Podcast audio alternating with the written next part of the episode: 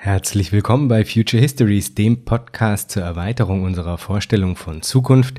Mein Name ist Jan Groß und ich bin verschnupft. Deswegen werde ich mich etwas äh, kurz halten und zum Glück habe ich vor dem Interview, das ihr heute hören werdet, eine relativ ausführliche Einführung gemacht, so dass ich mich jetzt gediegen zurückhalten kann. Ich möchte aber ganz unbedingt noch Thomas danken für seine Unterstützung auf Patreon. Ich weiß es wirklich sehr zu schätzen.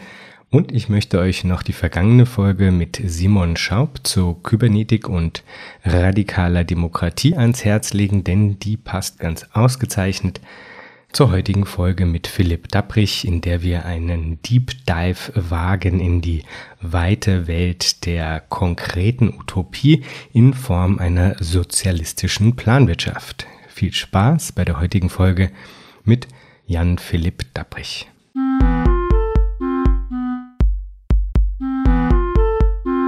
Herzlich willkommen bei Future Histories, dem Podcast zur Erweiterung unserer Vorstellung von Zukunft. Mein Name ist Jan Groß und ich freue mich sehr, heute Jan Philipp Dapprich als Gast begrüßen zu dürfen. Jan Philipp promoviert derzeit an der University of Glasgow zum Thema sozialistische Wirtschaftsplanung und aufmerksame Hörerinnen und aufmerksame Hörer dieses Podcasts werden es schon gemerkt haben. Heute geht es ans Eingemachte in Bezug auf ein Thema, das ich in Folge 2 von Future Histories bereits eingeführt habe und das ich sehr spannend finde und das mir sehr am Herzen liegt, nämlich die Socialist Calculation Debate. Ich habe es ja schon mehrfach in diesem Podcast hier gesagt. Ich halte es für ungemein wichtig, eine breit angelegte Debatte zu führen rund um die Möglichkeiten einer sozialistischen Wirtschaftsplanung auf Basis heutzutage verfügbarer Technologien. Und zum Glück geschieht das ja auch derzeit. Es gilt also vehement darauf hinzuweisen, dass eben nicht festgelegt ist, in welcher Form neue Technologien genutzt werden. Und dazu gehören explizit Herangehensweisen jenseits der kapitalistischen Form, wie zum Beispiel eben die sozialistische Planwirtschaft. Aktuelle Beiträge sind da zum Beispiel ein Aufsatz von Evgeny Morozov, der kürzlich in der New Left Review erschienen ist, mit dem Titel Digital Socialism, das Buch The People's Republic of Walmart von Laith Phillips und Michael Rosworski. Das Zentrum für emanzipatorische Technikforschung hat kürzlich ein kurzes Paper zu demokratischer Wirtschaftsplanung herausgebracht, die Gruppe Association for the Design of History, deren Mitglied Philipp unter anderem ist übrigens, argumentiert ebenfalls ganz vehement für planwirtschaftliche Methoden. Liebe Grüße an dieser Stelle. Und quasi ein Veteran auf dem Gebiet ist Paul Cockshott, britischer Wissenschaftler und Co-Autor des Buches Towards a New Socialism und Doktorvater meines heutigen Gastes Jan Philipp Dabrich. Herzlich willkommen, Philipp. Hallo, freut mich hier zu sein. Danke für die Einladung. Fangen wir mit dem historischen Teil an. Was war das, die Socialist Calculation Debate? Wer waren die Beteiligten und was waren deren Kernargumente? Nun gut, angefangen hat das, als äh, Ludwig von Mises, ein Wirtschaftswissenschaftler, die Idee einer sozialistischen Wirtschaft stark kritisiert hat, äh, gesagt hat, dass äh, jenseits von Marktpreisen und Geldwerten es nicht möglich ist, eine Wirtschaft rational zu planen und da der Sozialismus eben unabhängig von Marktpreisen äh, und einem Marktmechanismus funktionieren soll, wäre es dementsprechend nicht möglich, rationale Entscheidungen zu treffen darüber, wie Ressourcen eingesetzt werden sollen, wie Produktionsmittel eingesetzt werden sollen und so weiter. Die Debatte ist dann auch in etwas andere Richtung gegangen. Insbesondere Hayek hat sich dann äh, später auf der Seite von Mises eingeschaltet und das Argument nochmal etwas ausgeweitet oder, oder breiter interpretiert und dabei besonders betont, die Rolle die Preise dabei spielen, um in der Gesellschaft verteiltes Wissen zu kommunizieren und dafür zu sorgen, dass das äh, in wirtschaftlichen Entscheidungen berücksichtigt wird. Also äh, er war der Meinung, dass, dass man dieses Wissen, was über lokale wirtschaftliche Möglichkeiten und so weiter, dass man das nicht zentralisieren kann, wie Sozialisten sich das auch vorgestellt haben in so einer zentralen äh, Planungsagentur, dass das nicht möglich sei. Und Genau, und hat dementsprechend den Marktmechanismus als einzige Lösung für dieses Problem gesehen. Und wer war dann quasi auf der gegenüberliegenden Seite dabei und wie, wie wurde auf diese Kritik seitens Mises und von Hayek eingegangen? Ursprünglich hat sich Mises Kritik vor allem an Otto Neurath äh, gerichtet, der äh, dem linken Teil des logisch-positivistischen Wiener Kreises angehört hatte, der eine an Marx angelegte Idee der Planwirtschaft in äh, natürlichen Ressourcen hatte. Das heißt, äh, man plant nicht mit äh, Hilfe von Geld oder irgendwelchen Werten, sondern direkt durch Berücksichtigung der Ressourcen. Diese Argumentationslinie ist tatsächlich dann in der späteren Debatte äh, weniger wichtig geworden. Otto Neurath wird auch heute eher weniger rezensiert. Bekannter geworden ist dann die marktsozialistische Strömung, die letztendlich Mises Argument anerkannt hat, dass Märkte notwendig sind, die aber gesagt hat, dass äh, eine Form von Märkten mit einer sozialistischen Wirtschaft eigentlich kompatibel ist. Das heißt, man äh, versucht dann äh, den Marktprozess etwas nachzuahmen, aber gleichzeitig sind Firmen in der öffentlichen Hand und äh, im äh, Gemeinbesitz. Was ist wiederum dann äh, die Kritik an dieser Position? Also, soweit ich das jetzt ähm, gesehen habe, ist ja sowohl Cockshot als auch deine Position eher wieder an Neurath orientiert. Das heißt, ihr teilt eigentlich nicht die Auffassung, dass Märkte im Sozialismus als Steuerungselemente eingesetzt werden sollten. Auf welcher Kritik an Märkten, an sozialistisch organisierten Märkten basiert das? Also in einem ganz bestimmten Punkt haben wir uns schon an den Marktsozialisten orientiert. Das ist bei, äh, im Bereich der Konsumgüter. Also wir glauben, dass es schon Sinn macht, eine Art Markträumungspreis bei Konsumgütern einzuführen, um Konsumgüter möglichst sinnvoll äh, an, an die Konsumenten zu bringen. Es ist dabei kein wirklicher Markt, weil wir hier nicht von Austausch wirklich reden können, äh, sondern eher äh, ist die Idee wie bei, bei Marx auch schon, dass es Gutscheine gibt, die äh, jedem Menschen zur Verfügung gestellt werden und die eingelöst werden können gegen Güter. Das heißt, wir haben hier keinen privaten Austausch von Gütern. Auf der anderen Seite bin ich der Meinung, dass, und Paul Cockshott ist auch dieser Meinung, dass die Marktsozialisten Mises zu viel eingestanden haben darüber, was alles ohne Märkte nicht möglich sei. Und das haben aber auch teilweise die Marktsozialisten äh, selber später eingesehen, insbesondere mit dem Aufkommen des Computers. Oskar Lange zum Beispiel äh, hat gesagt, der Markt sei letztendlich ein, eine Rechenmethode aus der vorelektronischen Zeit. Und im Zeitalter des Computers könnte man das durch planwirtschaftliche Methoden, computergeschützte, viel einfacher alles machen und bräuchte den Markt eigentlich nicht mehr. Das heißt, der Punkt, an dem du den Marktsozialisten und eben auch Mises im Kern widersprechen würdest, wäre, dass der Markt ähm, die, die effizienteste Methode sei, um diese Informationen zu sammeln und, äh, und dann auch einzusetzen, sondern äh, anstattdessen gäbe es dann eben eine computergestützte Planwirtschaft und dass dann avancierte technologische Methoden das mittlerweile ersetzen können.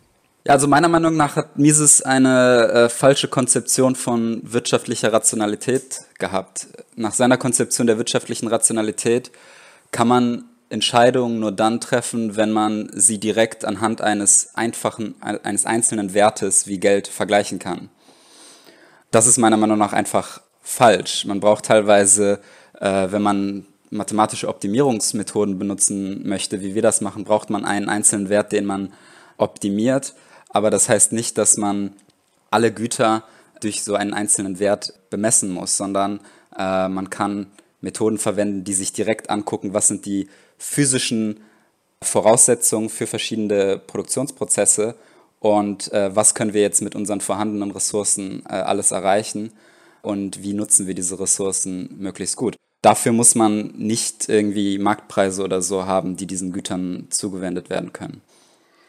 Das ist ein ganz wichtiger Punkt, finde ich, denn diese Verkürzung auf Geld als ähm, das Steuerungselement, also Preise und, und Geld als Steuerungselement, bringt ja mit sich, dass viele Dinge eigentlich ähm, unter den Tisch fallen dass da eigentlich Dinge wie Lebensqualität nicht, äh, sich nicht wiederfinden. Ja? Also dass viele Bedürfnisse, reale Bedürfnisse der Menschen eigentlich in so einem Wertmaßstab wie Geld einfach nicht, ähm, nicht auftreten, nicht wiedergegeben werden könnten. Und so wie ich das verstanden habe, ist ja dann auch eine Argumentation, der du, äh, der du folgst, zu sagen, okay, wir, wir brauchen eine breiter angelegte Idee davon, was eigentlich das gute Leben ist. Und die muss auch einfließen in unsere politische Ökonomie, in unsere Idee, Wirtschaft zu betreiben, weil zum Beispiel zukünftige ähm, Ökologien, ja, äh, das ist ja ein sehr aktuelles Thema, in der derzeitigen politischen Ökonomie zum Beispiel ja nicht eingepreist werden, in Anführungsstrichen. Also da gibt es ja einen großen blinden Fleck, kann man sagen.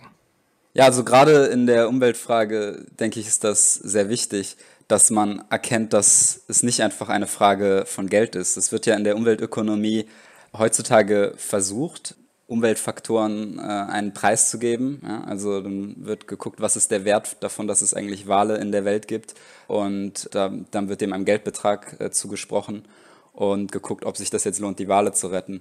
Wenn wir aber uns jetzt gerade das Problem, Problem des Klimawandels angucken, denke ich nicht, dass es möglich oder sinnvoll ist, zu versuchen, das durch einen Geldbetrag zu beziffern, ob es sich jetzt lohnt, CO2 einzusparen oder nicht aufgrund irgendwie der äh, zukünftigen Entwicklung, sondern wir müssen uns äh, direkt angucken, wie wird sich die, unsere Welt verändern, wie werden sich wie wird sich das Leben von Menschen verändern, wie wird sich natürlich auch unsere ökonomischen Bedingungen verändern. Aber ich denke nicht, dass Geld dafür ein, äh, ein sinnvoller Maßstab ist, sondern wir müssen uns da direkt die physischen Voraussetzungen für ähm, zukünftige äh, Generationen und äh, naja, teilweise auch schon unsere eigene Generation angucken. Damit sprichst du ganz äh, zentrale Punkte an, die für eine Planwirtschaft sprechen, finde ich.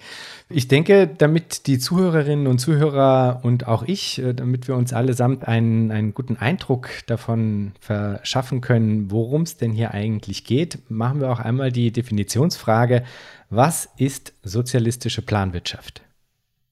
Gut, der Grundgedanke von Sozialismus ist natürlich, dass die Produktionsmittel im Gemeinbesitz sind, also äh, Fabriken, Ressourcen und so weiter gehören allen und werden äh, gemeinschaftlich verwaltet. Bei Planwirtschaft heißt es jetzt, dass ein Plan aufgestellt wird für die Gesamtwirtschaft. Also ich spreche explizit immer von einem universellen Produktionsplan, der eben nicht nur ein Plan für einen einzelnen Betrieb ist, sondern der die Gesamtwirtschaft aufeinander abstimmt. Das heißt, dass Ressourcen rational eingesetzt werden und eben halt auch klar ist, wo sie eingesetzt werden müssen dafür und äh, welcher Betrieb was herstellt und an welchen anderen Betrieb dann zur Weiterverarbeitung weiterschickt und so weiter.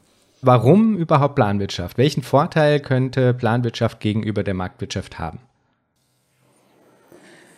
Diese Umweltfrage ist, denke ich, da ganz zentral. Ja, also Klimawandel wird nicht durch Geld verursacht, sondern durch CO2. Das heißt, wir müssen physische Ressourcen planen, wie wir die verwenden. Auf der anderen Seite hat das marktwirtschaftliche System natürlich auch das Problem, dass es auf der einen Seite sehr gut bestimmte Sachen koordinieren kann, ja, besser als, äh, als es vielleicht auch früher, frühere Systeme gekonnt hätten. Auf der anderen Seite gibt es da aber auch starke Limitationen.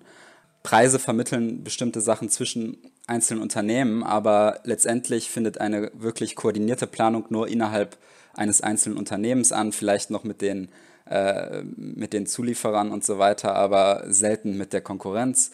Das heißt, durch eine, einen universellen Wirtschaftsplan, wie, äh, wie es in einer sozialistischen Planwirtschaft äh, geben würde, kann man die Produktion viel besser koordinieren.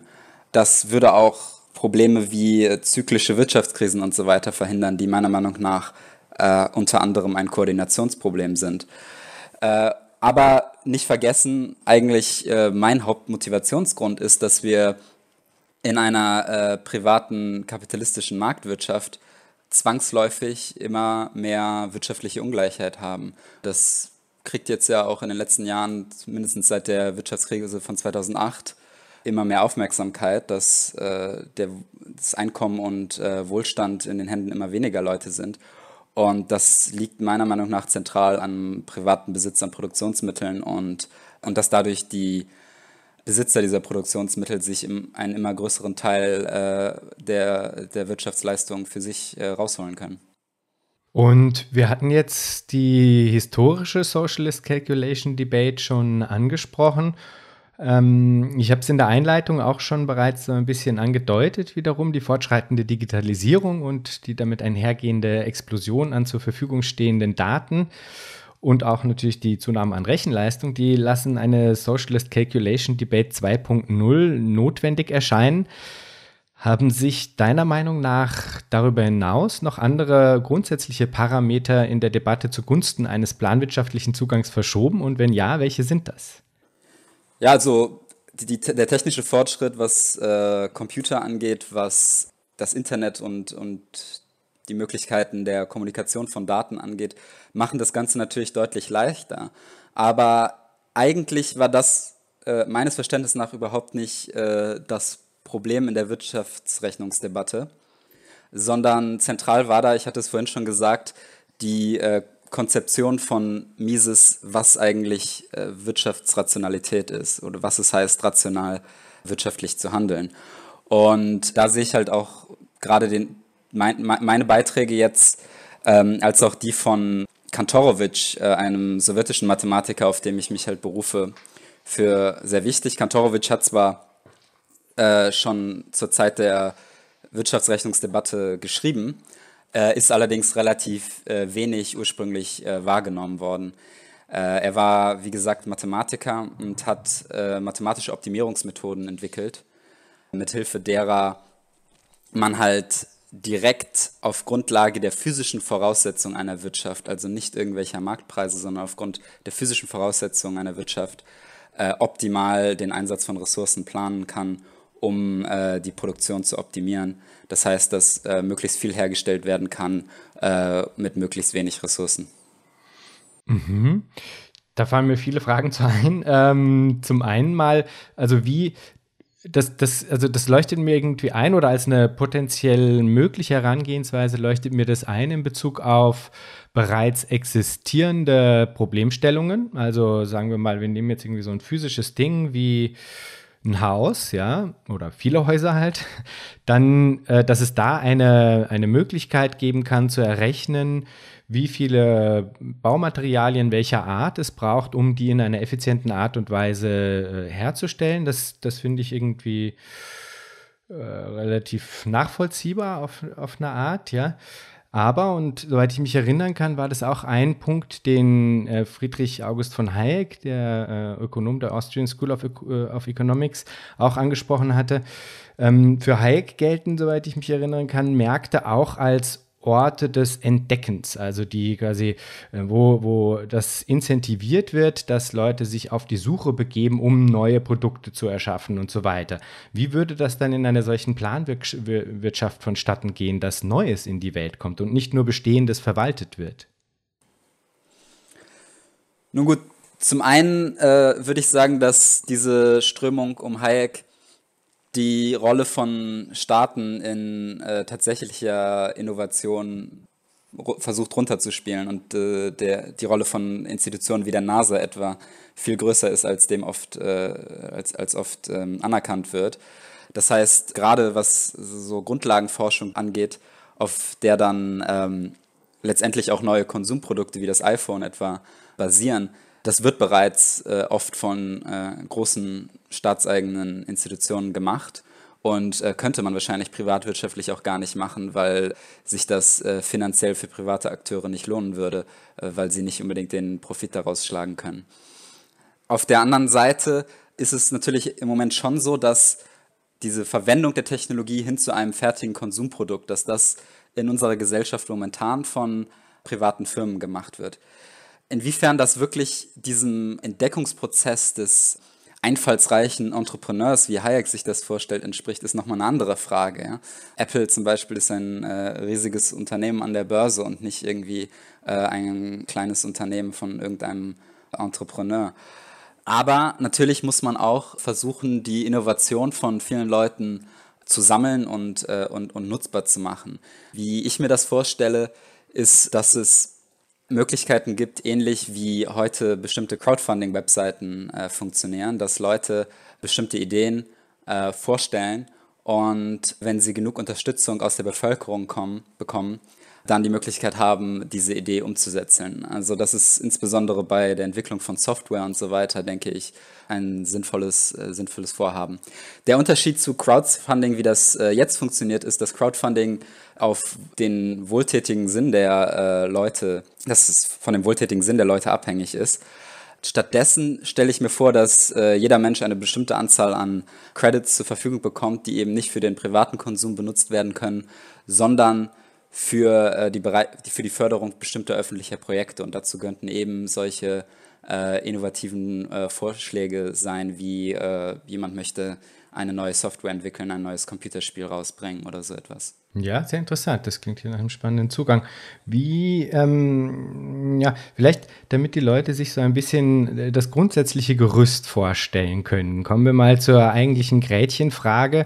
Wie soll das gehen? Wie kann Planwirtschaft funktionieren? Ich habe da einige Anschlussfragen auf Basis dessen, was ich gelesen habe, aber vielleicht kannst du uns mal einen kurzen Überblick geben, das skizzieren, wie denn deine Idee von Planwirtschaft, äh, die du konzeptionalisiert hast, wie die denn funktionieren könnte in ihren Grundparametern. Ja, also ich hatte es schon angesprochen, was die Verteilung von Konsumgütern angeht, orientiere ich mich eigentlich relativ stark am äh, Marktsozialismus. Das heißt, jeder Konsument kriegt eine bestimmte Anzahl an, ich nenne das Credits, und diese Credits können dafür verwendet werden, um Konsumgüter aus dem allgemeinen Pool der Konsumgüter, die hergestellt wurden, zu erlangen.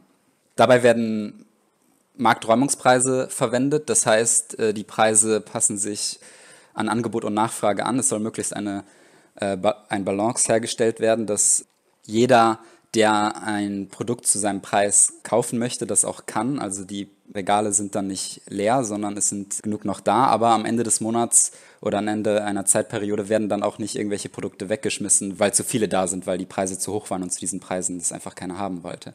Also das ist die Idee, wie man, ähm, wie man Konsumgüter letztendlich verteilt. Aber das Entscheidendere ist ja die Planung der Produktion insgesamt und auch die Entscheidung darüber, was für Konsumgüter denn hergestellt werden, also auf welche Konsumgüter die äh, Produktion letztendlich ausgerichtet werden sollte. Und da ist die Idee, dass man, äh, und das geht eben auf Kantorowitsch zurück, dass wir ein, einen Maßstab der physischen Güter haben, der maximiert werden kann. Also wir brauchen äh, in jedem mathematischen Optimierungsproblem ein, was man eine Objective Function nennt, also eine, eine Zielfunktion, die maximiert werden soll. Und die ist bei Kontorowitsch eben gegeben durch die Anzahl an Produkten, die hergestellt werden zu bestimmten Proportionen. Also zum Beispiel viermal so viele Stühle wie Tische und so weiter. Das nennen wir das Planziel. Und nun soll die Produktion äh, mit vorhandenen Ressourcen, soll die Produktion zu diesem Planziel maximiert werden. Jetzt ist die Frage, wie wählt man dieses Planziel? Äh, und dafür gucken wir uns halt an, was sind die äh, tatsächlichen Bedürfnisse der Konsumenten. Das machen wir an den, an den Markträumungspreisen, die sich ergeben, ab. Und das muss dann verglichen werden mit den äh, Kosten der Herstellung eines einzelnen Produktes. Das Schwierige ist jetzt, äh, was ist da ein richtiger Kostenindikator? Paul Cockshott und Alan Cottrell in, in dem Buch Towards a New Socialism äh, sprechen da von äh, ganz klassisch marxistisch von, von Arbeitswerten. Meiner Meinung nach ist das äh, in vielen Punkten kein äh, adäquater Kostenindikator, weil, ähm, weil Sachen wie äh, der, der Umweltschaden der Produktion und so weiter und auch Ressourcen, bestimmter Ressourcenverbrauch nicht ausreichend berücksichtigt werden. Es ist falsch zu sagen, dass sie gar nicht berücksichtigt werden, aber meiner Meinung nach nicht ausreichend. Und äh, deshalb habe ich eine Alternative entwickelt. Es ist ein bisschen inspiriert auch durch, durch Kantorowitsch, der äh, sogenannte objektiv bestimmte Werte hatte. Bei mir funktioniert die Berechnung etwas anders, aber die Idee ist, dass man äh, sich die Opportunitätskosten als äh, Erfüllung des Planziels eines Produktes ansieht. Das heißt, wenn wir jetzt ein Produkt herstellen wollen, eine Einheit von einem Produkt, wie viel weniger können wir dann insgesamt in der Wirtschaft von anderen Produkten herstellen? Und das ist meiner Meinung nach ein äh, sinnvoller Kostenindikator. Und die Preise werden dann mit diesem Kostenindikator verglichen. Und davon wird dann abhängig gemacht, ob mehr oder weniger von diesem Produkt hergestellt werden sollte. Das heißt, wenn der Preis höher ist als die Kosten, äh, ist das ein Indikator dafür, dass äh, es Sinn macht, mehr davon herzustellen. Die Leute äh, wollen dieses Produkt anscheinend äh, recht dringend und das reicht aus, um die Kosten der Produktion zu rechtfertigen. Während wenn der Preis niedriger ist als die Kosten, ist es ein Indikator dafür, dass sich die Produktion davon nicht wirklich lohnt und wir die Ressourcen, die in die Produktion dieses Produktes gehen, eher woanders einsetzen sollten. Mhm, da habe ich jetzt nicht ganz alles verstanden, muss ich zugeben. Ähm, eine Proportion, wie es die jetzt bei Tischen und Stühlen gibt zum Beispiel, die gibt es ja nicht in Bezug auf alle Produkte, oder gibt es immer eine Relation zu einem anderen Produkt, die sich so darstellen lässt? Doch, genau. Also in dem, in dem Planziel von Kantorowitsch äh, gibt es äh, genaue Proportionen für alle äh, Produkte, beziehungsweise in meiner Version nur für Konsumprodukte. Und äh, diese Proportionen ergeben sich eben aus der Nachfrage der Konsumenten. Ah, okay. Das heißt, wenn äh, jetzt sich herausstellt, na gut, die Leute wollen aber mehr Joghurt, weniger, äh, weniger Pudding, dann würden entsprechend die äh, Proportionen angepasst werden, dass halt mehr Joghurt im Planziel vorgegeben ist und äh, weniger Pudding. Und dann können mathematische Optimierungsmethoden verwendet werden, um eben so viel äh, herzustellen wie möglich, aber zu den Proportionen, die im Planziel vorgegeben sind. Mhm, das bezieht sich aber nur auf Produkte, der, die zum Beispiel dieselben Grund, äh, Grundnahrungsmittel beinhalten oder ähm, also eine Proportion zwischen einem Tisch und einem Joghurt ist ja, äh, sagen, irgendwie nicht sinnvoll. Äh, doch, das ist auch sinnvoll, äh, da ja auch berücksichtigt werden muss, äh, sind, legen die Leute eher Wert drauf oder brauchen die Leute eher äh, Möbel oder brauchen sie eher bestimmte verarbeitete Nahrungsmittel? Ähm, das heißt, äh, auch da passt sich die Produktion in meinem Modell an äh, die Interessen äh, der Konsumenten, wie sie eben durch ihr Kaufverhalten ausgedrückt sind, an. Aha. Ähm, das, ist das eine, eine, eine starre Wirtschaft, die immer ein gegebenes Maß an Wirtschaftsleistung annimmt von Anfang an? Also äh, ich habe eine Computersimulation äh, dieses Modells geschrieben und in der, äh, das ist noch eine relativ vereinfachte Simulation, in der momentanen Simulation ist es tatsächlich noch so, dass ich äh, von einer statischen Wirtschaft ausgehe, in der es kein Wirtschaftswachstum gibt, aber ich ähm, äh, arbeite schon daran, das, das auszuweiten, äh, sodass es ähm, zum Beispiel Wirtschaftswachstum geben kann, das heißt, dass, oder, oder dass es Veränderungen gibt in der äh, Menge an Ressourcen, die verwendet werden können. Ja, wenn wir zum Beispiel äh, Begrenzungen davon haben, wie viel CO2 wir ausstoßen können, kann es ja sein, dass diese Limitation mit der Zeit immer enger wird, sodass wir immer weniger CO2 ausstoßen können.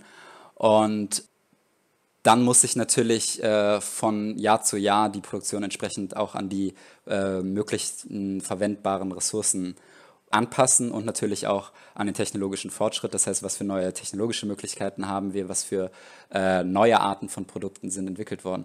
Also das kann man äh, grundsätzlich in, dem, äh, in das Modell relativ einfach einbauen und äh, die Produktion von Konsumgütern, also was für Konsumgüter äh, hergestellt äh, werden sollen, das passt sich ja sowieso schon an, an die Bedürfnisse der, der Menschen an. Das heißt, wenn jetzt in einem Jahr die Menschen eher auf, auf Möbel zum Beispiel setzen und, äh, und mehr Möbel brauchen, dann wird die Produktion eben eher auf Möbel ausgesetzt, äh, ausgerichtet. Wenn dann später sich diese Bedürfnisse aus irgendeinem äh, Grund ändern, dann passt sich die Produktion auch dementsprechend an. Und gibt es Wege, Wünsche zu signalisieren? Also eigentlich wäre es ja dann auch sinnvoll, dass man Möglichkeiten schafft, um einen, äh, einen Input zu senden, oder? Dass man sagt, okay, hey, äh, ich, es gibt jetzt nicht Produkt XY, das aber irgendwie technisch möglich wäre, aber noch nicht gemacht. Das habe ich jetzt nicht ganz verstanden. Also das, das ist nicht, Na, weil äh, es wäre technisch möglich, aber nicht. Es existiert noch nicht. Naja. Es existiert noch nicht, okay. Genau, naja, weil halt, also ich denke mal, wenn man das jetzt so hört, ja, also ein äh, ein Gefühl, was einen beschleicht, ist, dass man so irgendwie äh, eine gewisse äh, gewisse Bedenken entwickelt in Bezug auf, wie starr das denn jetzt dann wird oder nicht. Ja, also wie schnell ähm, diese Prozesse reagieren können auf äh, steigende und fallende Nachfrage, aber auch äh, wie kleinteilig Bedürfnisse, die eben vorher noch nicht existiert haben, ähm, dann wahrgenommen werden können um, und darauf reagiert werden kann. Ja? Also, und dann wäre eigentlich logisch, dass man zum Beispiel irgendwelche Instanzen einzieht, dass ähm, Bürgerinnen und Bürger äh, Wünsche artikulieren können in Bezug auf zum Beispiel Konsumgüter, ja von Dingen, die, die noch nicht existieren, weil das, was du ja beschreibst, ist eher eine Verteilung von Ressourcen in Bezug auf schon bestehenden Bedarf von dem man weiß, dass er existiert, ja. Aber es kommen ja neue Bedürfnisse hinzu und die müssen auch irgendwie registriert werden, auf die muss reagiert werden, auf, auf die muss eingegangen werden. Und dafür braucht es ja dann auch Instanzen. Weißt du, was ich meine? Ja, das habe ich jetzt verstanden. Also in meinem mein Modell soll vor allem eine äh, Alternative zum Marktpreismechanismus sein. Ja? Das heißt, es soll das im, am Kapitalismus ersetzt werden, wo der Marktpreismechanismus tatsächlich funktioniert. Und das ist bei vorhandenen Produkten mit vorhandenen Marktpreisen. Darauf, äh, da, darauf können äh, Unternehmen reagieren, indem sie sich die Preise angucken und äh, dementsprechend anpassen. Das soll mit meinem Modell ersetzt werden. Darüber hinaus muss man natürlich, und das wird natürlich auch jetzt schon im Kapitalismus gemacht, langfristig bestimmte Sachen planen. Äh, wenn wir uns zum Beispiel äh, die Energiewende in Deutschland angucken, ja, das ist kein, äh, kein Marktmechanismus, der da setzt, der irgendwie jetzt gesagt hat, ah, wir müssen bis 2038, wie es die Bundesregierung vorschlägt, aus der Kohle aussteigen, äh, sondern das ist eine, eine Entscheidung, die die äh, Bundesregierung gemacht hat, die meiner Meinung nach falsch ist, ist viel zu spät, aber äh, es ist eine, äh, eine politisch, politische äh, Entscheidung natürlich auf Grundlage von bestimmten Modellen davon, wie sich die Wirtschaft entwickeln wird, wenn, wenn das so gemacht wird. Genau, und, sol solche langfristigen Entscheidungen für langfristige Planung und eben auch für die Einführung von neuen Produkten und so weiter muss es natürlich nach wie vor zusätzlich zu diesem Modell geben. Mein Modell ist, wie gesagt, nur eine Alternative zu diesem äh, Marktpreismechanismus. Das heißt, da, wo in einer Marktwirtschaft und wo dann halt äh, Kritiker des Sozialismus sagen können, ah, das könnt ihr im Sozialismus nicht, was wir hier alles toll in der Marktwirtschaft können. Das, was das, was in der Marktwirtschaft eben durch, durch Marktpreise gemacht wird, das soll eben durch mein Modell ersetzt werden. Das heißt nicht, dass es nicht zusätzlich noch Planungen geben kann, wie sie sowohl von der Politik als auch in einzelnen Unternehmen äh, strategische langfristige Planung und Planung über Einführung von neuen Produkten oder der strategischen Ausweitung äh, der Produktion und so weiter. Das muss es natürlich darüber hinaus weiterhin geben. Und in Bezug auf dieses darüber hinaus würdest du aber auch tendenziell gegen Marktmechanismen argumentieren, oder? Also wenn man jetzt sagt zum Beispiel, äh, also eine klassisch marktliberale Argumentationslinie wäre ja, okay, die ökonomische Incentivierung auf, äh, durch zukünftige mögliche Gewinne, ja, ähm, reizt den Entrepreneur an, dass er eben neue Produkte erschafft, ja. Ähm, das heißt, da wird auch wieder mit äh, quasi mit der Karotte vor der Nase gearbeitet, wo man so tut, als wären die Menschen eben, würden sie vor allem auf ökonomische Incentivierung anspringen. Aber das ist was, was du jetzt, also du siehst kein Mischsystem, sondern du würdest sagen, auch dort ähm, ginge es eigentlich darum, dann alternative Strukturen zu erschaffen, die jenseits von zum Beispiel sowas wie einer zukünftigen Gewinnabschöpfung als Belohnung in Anführungsstrichen äh, funktioniert, oder? Ja, also diese Idee des Markt als Entdeckungsprozesses ist eigentlich eine Reaktion darauf, dass äh, den, der österreichischen Schule der Nationalökonomie, aus der das äh, kommt, dass denen irgendwann klar geworden ist, äh, dass der Marktpreismechanismus eigentlich gar nicht so richtig funktioniert, äh, weil man eben nicht weiß, was zukünftige Preise sind. Das heißt, ein Unternehmen, was äh, jetzt eine Produktionsentscheidung macht, weiß gar nicht, ob sie das Produkt, was sie dann später, was sie dann herstellen wollen und später verkaufen wollen, zu was für Preisen sie das eigentlich verkaufen können werden, weil sie nicht vorhersehen können, wie sich die Preise in Zukunft entwickeln. Das heißt, dann wurde irgendwie versucht zu rechtfertigen, ja gut, aber der Markt ermöglicht es äh, halt unter, äh, einzelnen Unternehmern irgendwie ihre Ideen über die Zukunft aneinander zu testen. Äh, ich sehe tatsächlich keinen Grund zu glauben, dass der Markt äh, da irgendwie dazu führt, dass da bessere Vorhersagen darüber gemacht werden, was, ähm, was äh, sinnvolle langfristige Planungsentscheidungen sind. Dass, äh, der, der Markt gibt da keine besseren Anzeichen darüber, was in Zukunft äh, gebraucht wird, außer wenn man halt eben jetzige Preise als, als Orientierungspunkt benutzen kann. Und das ist eben, was mein Modell macht. Darüber hinaus sehe ich keinen Vorteil äh, in einer marktwirtschaftlichen Planung. Ja, man muss vielleicht, glaube ich, sogar so weit gehen zu sagen, dass die Reduzierung äh, auf das Protif, äh, Profitmotiv eigentlich sogar im Gegenteil nämlich eine destruktive äh, Perspektive auf die Zukunft aufmacht, weil es ja sagen, eigentlich für menschliche Lebensqualität relevante Punkte außen vor lässt, indem es eben ausschließlich auf dieses äh, Profitmotiv fokussiert. Also es ist wahrscheinlich sogar nicht nur nicht von Vorteil, sondern etwaig äh, sogar einfach schädlich, ja, könnte man. Also finde ich auch eine genau, also, schlüssige Argumentation eigentlich. Genau, also gerade bei der Umweltfrage, das hatte ich ja schon ja, genau. äh, erwähnt, ist ja. das eindeutig der Fall. Ja. Gehen wir noch mal kurz auf diese Konzeption der Credits zurück. Das heißt, jeder kriegt gleich viele Credits, ist das richtig? Nun ja, das ist äh, eine Frage, die ich, äh, die ich intensiv philosophisch äh, äh behandle in, in meiner Doktorarbeit, an der ich arbeite.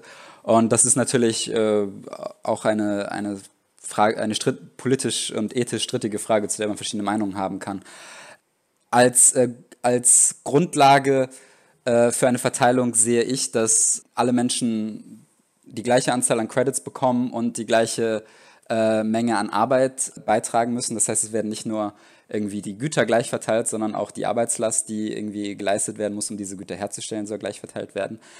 Dann äh, macht es aber Sinn, Leuten zu erlauben, zu sagen, ja gut, ich, äh, mir ist jetzt aber irgendwie materieller Konsum nicht so wichtig, ich will lieber mehr Freizeit haben und dann zu sagen, äh, ich, die, diese Person kann dann halt äh, weniger arbeiten, kriegt dafür dann aber äh, etwas weniger Credits. Ja? Das heißt, ähm, das äh, macht auf jeden Fall Sinn zuzulassen. Und dann ist natürlich eine strittige Frage, inwiefern man auch unterschiedliche, ähm, unterschiedlichen Stundenlohn sozusagen zulassen sollte. Das heißt, wenn Menschen jetzt eine Arbeit machen, die, äh, die besonders unangenehm ist, haben sie dafür äh, verdient dann auch äh, entweder halt weniger lange zu arbeiten oder halt irgendwie eine, eine erhöhte Vergütung zu bekommen. Und ja, das ist eine, eine schwierige Frage, wo ich jetzt keine 100% eindeutige Antwort äh, darauf habe. Aber ich finde es natürlich gut, wenn man da entsprechend das mit berücksichtigen kann, ja, was, was, was die Leute eigentlich in ihrer Arbeitszeit machen müssen. Es gibt Sachen, die sind sicherlich sehr angenehm und Leute haben kein großes Problem damit, das zu machen, während es dann andere Bereiche gibt, wo, wo die Arbeit vielleicht äh, sehr, sehr erschöpfend ist und äh, die Leute vielleicht auch gar keine Energie mehr haben nach dem Arbeitstag, um irgendwie etwas anderes zu machen, dass man da sagen könnte, nur gut, die äh, notwendige Arbeitszeit wird da entsprechend reduziert. Man muss jetzt nicht so lange arbeiten, um die gleiche Anzahl an Credits zu erreichen. Mhm. Dann bräuchte es halt wieder eine Instanz, die festlegt, was jetzt eine unangenehme Arbeit ist und was nicht. Oder es müsste einen gesellschaftlich-politischen Ausverhandlungsprozess geben, der sich damit befasst, oder?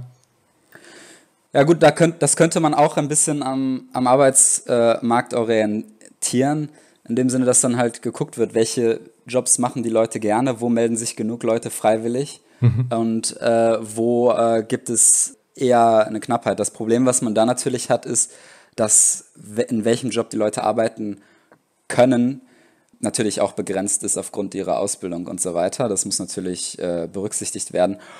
Aber ich denke, dass selbst wenn man in einem limitierten Maße so etwas zulässt, dass sich, dass sich die äh, Arbeitszeit oder eben die, äh, die Stundenlöhne in Credits da anpassen, dass es auf, dass die Ungleichheit, die dadurch entstehen würde in, in, der Menge von Credits, dass man die klar begrenzen könnte, verglichen mit äh, der enormen Ungleichheit, die wir im Moment haben. Das liegt zum einen daran, dass du nicht mehr diese äh, Konkurrenz zwischen Unternehmen hast, die dann bestimmte, bestimmte Arbeitskräfte wie Top-Manager irgendwie bei ihrem Unternehmen halten wollen äh, und dementsprechend irgendwie im, immer das andere Unternehmen, was eventuell mehr zahlen würde, überbieten müssen. Das hast du nicht mehr, weil ähm, du eine gesamtgesellschaftliche Planung der Produktion hast. Auf der anderen Seite hast du nicht mehr die Ungleichheit, die entsteht durch den Privatbesitz an Produktionsmitteln und Dividenden, die Leute auf ihre Aktien zum Beispiel bekommen und so weiter. Mhm. Da klingt jetzt schon ein bisschen in der Art und Weise, wie du darüber sprichst, ein tendenziell zentralistisches Prinzip äh, heraus. Ich persönlich finde es immer so ein bisschen unbefriedigend, wenn Vorschläge zu nicht kapitalistischen politischen Ökonomien dann in einem Konzept des starken Staates münden. Ein Alternativmodell äh, zum starken Staat wäre ja zum Beispiel eine radikaldemokratische Wirtschaftssteuerung, die in einer sozial und ökologisch solidarischen Ökonomie, Ökonomie mündet. Wie könnten denn Konzepte einer dezentralen Planwirtschaft aussehen und sind die mit dem von dir beschriebenen Konzept vereinbar? Also meiner Meinung nach ähm, werden hier oft zwei verschiedene Fragen vermischt. Zum einen haben wir die Frage, sollte Wirtschaftsplanung zentral oder, oder dezentral stattfinden?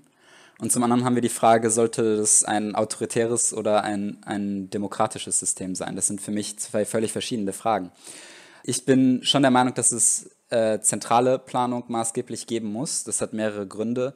Zum einen kann es bei dezentraler Planung gleich zu geografischer Ungleichheit kommen, ja, dass die Leute in einer Region, weil da halt gerade die Schwerindustrie angesiedelt ist, dann ähm, reicher werden als Leute, die irgendwie äh, eine, einen, einen ähm, Industriezeig irgendwie, der weniger kapitalintensiv ist, haben. Das heißt, äh, du hast bei dezentraler Planung gerade diese, diese, diese Gefahr, dass sich äh, wieder Ungleichheiten entwickeln und dass es letztendlich zu äh, ähnlichen Konsequenzen wie eine Marktwirtschaft ähm, führt. Äh, auf der anderen Seite hast du bei dezentraler Planung einfach einen, nicht diesen Vorteil der äh, besseren Koordination. Planung muss zentral sein, damit sie alle ähm, Faktoren berücksichtigen kann. Was in einer Region produziert wird, hängt maßgeblich davon ab, was in einer anderen Region produziert wird, weil die äh, Rohstoffe, also nehmen wir zum Beispiel mal Eisen, was äh, in einer Mine in Region abgebaut wird, wird dann woanders zu Stahl weiterverarbeitet. Das heißt, diese Pläne können überhaupt nicht unabhängig voneinander gemacht werden, weil die Stahlindustrie darauf angewiesen ist, äh, wie viel Eisen sie als Rohmaterial bekommt. Unabhängig davon ist für mich die Frage, ob es ein demokratisches System sein sollte. Und da bin ich ganz klar der Meinung, natürlich sollte es ein demokratisches System sein, meiner Meinung nach auch ein äh, radikaldemokratisches System äh, viel demokratischer, als wir das jetzt haben. Im Moment haben wir ein System, wo Entscheidungen hauptsächlich durch Repräsentanten getroffen werden, die oft äh, nicht wirklich die gleichen Interessen haben wie die Leute, äh, die, die, sie äh, eigentlich wählen sollten. Das sieht man zum Beispiel an Studien aus den USA, dass die Interessen von Reichen in der Politik viel eher vertreten sind als äh, die Interessen von Armen. Äh, ich stelle mir davor, dass Menschen viel direkter am Entscheidungsprozess beteiligt sind und dass zentrale Entscheidungen in direkten Abstimmungen von der Bevölkerung gemacht werden. Und dazu gehören auch ganz zentrale wirtschaftliche Entscheidungen, äh, Entscheidungen über langfristige wirtschaftliche Entwicklung, Entscheidungen über Umwelt. Ja, wie, wie stark müssen wir irgendwie den, oder sollten wir äh, Emissionen von Treibhausgasen limitieren? Das sollte meiner Meinung nach eine demokratische Entscheidung, an der alle Menschen, die davon betroffen sind, also alle Menschen auf der Welt, beteiligt sind. In, in meinem Planungssystem sind natürlich viele Entscheidungen, die algorithmisch getroffen werden. Das finde ich sehr gut, weil das verhindert auch die Möglichkeit, dass äh, irgendwelche Bürokraten da ihre Entscheidungsposition ausnutzen für sich selbst. Aber natürlich müssen die Grundparameter dieses Algorithmus, wie der überhaupt funktioniert, dass, dass wir überhaupt das so machen, wie ich das jetzt vorschlage, auch das muss natürlich äh, demokratisch entschieden werden. Und da stelle ich mir halt vor, dass äh, alle Menschen durch eine Abstimmung daran beteiligt werden.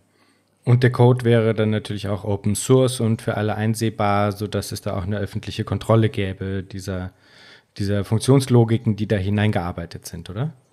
Genau, also den Code kann man öffentlich machen. Man kann auch einen Großteil der wirtschaftlichen Daten öffentlich machen darüber, was für Ressourcen wir eigentlich haben, wie viel in welcher Fabrik hergestellt wird und so weiter. Das kann man alles öffentlich machen.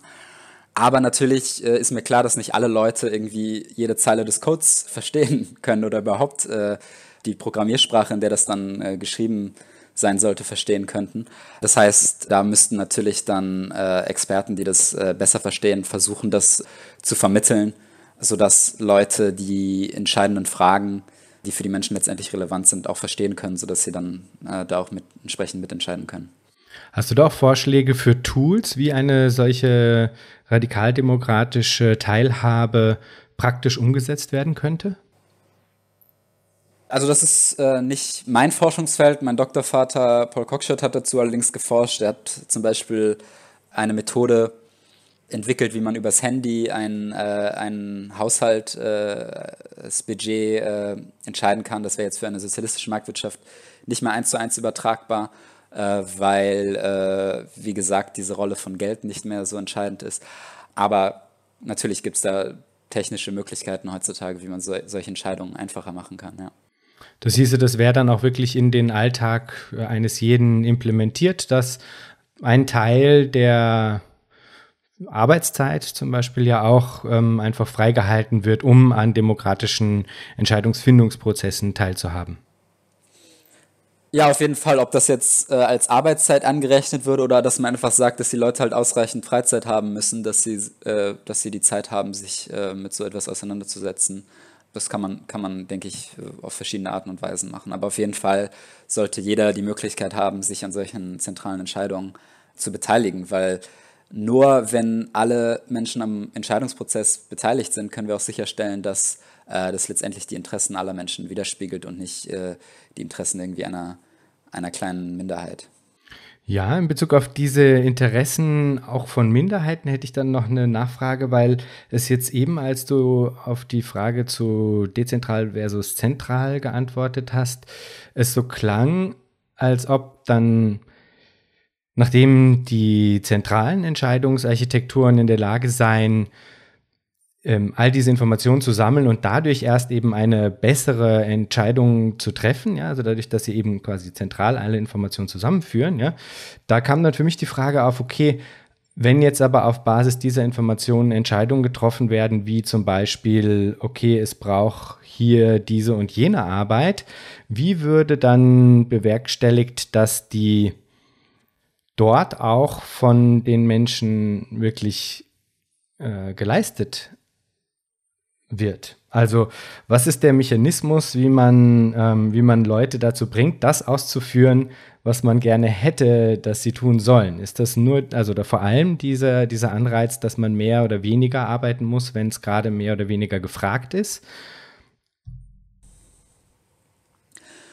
Nun ja, also natürlich haben die, äh, hat man ein, erschafft man einen Anreiz äh, für Leute, überhaupt erstmal zu arbeiten und dann äh, ist die Frage, schafft man auch einen Anreiz dafür, dass sie in bestimmten Bereichen arbeiten oder teilt man die Leute einfach, ähm, einfach äh, auf einen Arbeitsplatz zu? Also es gibt da auch äh, bestimmte Algorithmen, die entwickelt werden, um Arbeitskräfte oder auch in anderen Fragen Verteilungsprobleme zu lösen durch, durch einen Algorithmus, der eben durchaus die Präferenzen der Menschen berücksichtigt. Das sind zwei alternative Ansätze. Ich habe mich da noch nicht äh, wirklich festgelegt. Aber letztendlich ist es natürlich so, dass, ähm, dass es bestimmte Notwendigkeiten in der Wirtschaft gibt, was gemacht werden muss. Ja? Also wir können jetzt nicht einfach sagen, oh, keiner will äh, mehr in einer bestimmten Branche arbeiten. Wir schließen diese Branche jetzt einfach. Das kann man unter Umständen machen. Ja? Also wenn jetzt wirklich eine bestimmte Art von Arbeit äh, einfach unzumutbar ist für die Leute, dann kann man natürlich auch gucken, können wir diese Arbeit einfach abschaffen, können wir vielleicht sogar diese, ist diese ganze, ganze Branche vielleicht unnötig. Aber in bestimmten Bereichen ist es einfach nicht sinnvoll, weil dort eben etwas äh, ganz Essentielles hergestellt wird, was die Menschen auch brauchen. Und dementsprechend muss man dann natürlich dafür sorgen, dass auch die Arbeit gemacht wird, die, ähm, die äh, gebraucht wird. Mhm. Da würde ich äh, eindeutig votieren für die Variante, das mit äh, sagen, dem, der wenigeren Arbeit als Anreizsystem umzusetzen, weil ich befürchte, dass allein schon ähm, in, einem, in einem Sinne der Überzeugungsmöglichkeit es äh, sehr schwierig wird, durchzusetzen, dass man Leute in irgendeiner Form zuteilt. Und sei es auf Basis einer angenommenen Präferenzstruktur, die algorithmisch irgendwie äh, eigentlich unterstellt wird, muss man dann leider ehrlicherweise sagen, weil wir doch wir sind ja in einem liberalen Kontext aufgewachsen, in dem und also mit all den Problemen, die das natürlich einherbringt, aber sagen zumindest diese Illusion der, der Autonomie im, im Handeln, ja, und da, da geht es auch ganz stark um sowas wie, okay, kann ich mir frei aussuchen, was ich denn zu meiner Profession machen will? Also wenn man das anfängt zu, zu untergraben, dann wird es, glaube ich, ganz schwer, da Mehrheiten für ein solches Projekt zu gewinnen, muss ich sagen. Ja. Ja, das ist eine interessante Frage, über die ich mir, mir auch Gedanken gemacht habe. Und zwar, äh, wenn jetzt äh, ein solcher Algorithmus, der einem aufgrund der angegebenen Präferenzen einen äh, Job zuordnet, ob die Menschen jetzt unzufriedener wären äh, als in einem alternativen äh, System, äh, selbst wenn sie genau den gleichen Job letztendlich bekommen. Das würde, würde mich mal interessieren. Da könnte man sicherlich mal psychologische Studien zu machen, inwiefern das relevant ist. Und vielleicht würde man so etwas dann auch berücksichtigen, wenn man, wenn man sich die Entscheidung macht. Aber der Vorteil, äh, Vorteil von einem solchen Algorithmus wäre natürlich, dass man weniger auf auf solche Anreize, die auch zu gewisser Ungleichheit äh, führen, setzen muss. Aber da ist halt auch wieder die Frage, für wie ungerecht hält man solche Anreize eigentlich, wenn, wenn man jetzt berücksichtigt, dass Menschen dann vielleicht auch einen Job machen, der einfach äh, unbeliebter ist und der vielleicht anstrengender ist und äh, einfach langweilig vielleicht auch einfach ist. Also ich würde sogar eher sagen, dass das etwas ist, was, was auf der Positivseite zu verorten wäre, weil derzeit zum Beispiel ja ein durchaus schlüssiges Argument ist zu sagen, wie kann das sein, dass eine so zentrale Tätigkeit wie Pflegearbeit, ja, die, die menschlich so, so wichtig ist und so wertvoll, ja, wie kann das sein, dass die so schlecht bezahlt wird und das äh, quasi in, in, dem, in dem derzeitigen Wirtschaftssystem einfach nicht Anerken Anerkennung findet in dem, in dem Maße, wie man das gefühlt eigentlich für notwendig erachten würde.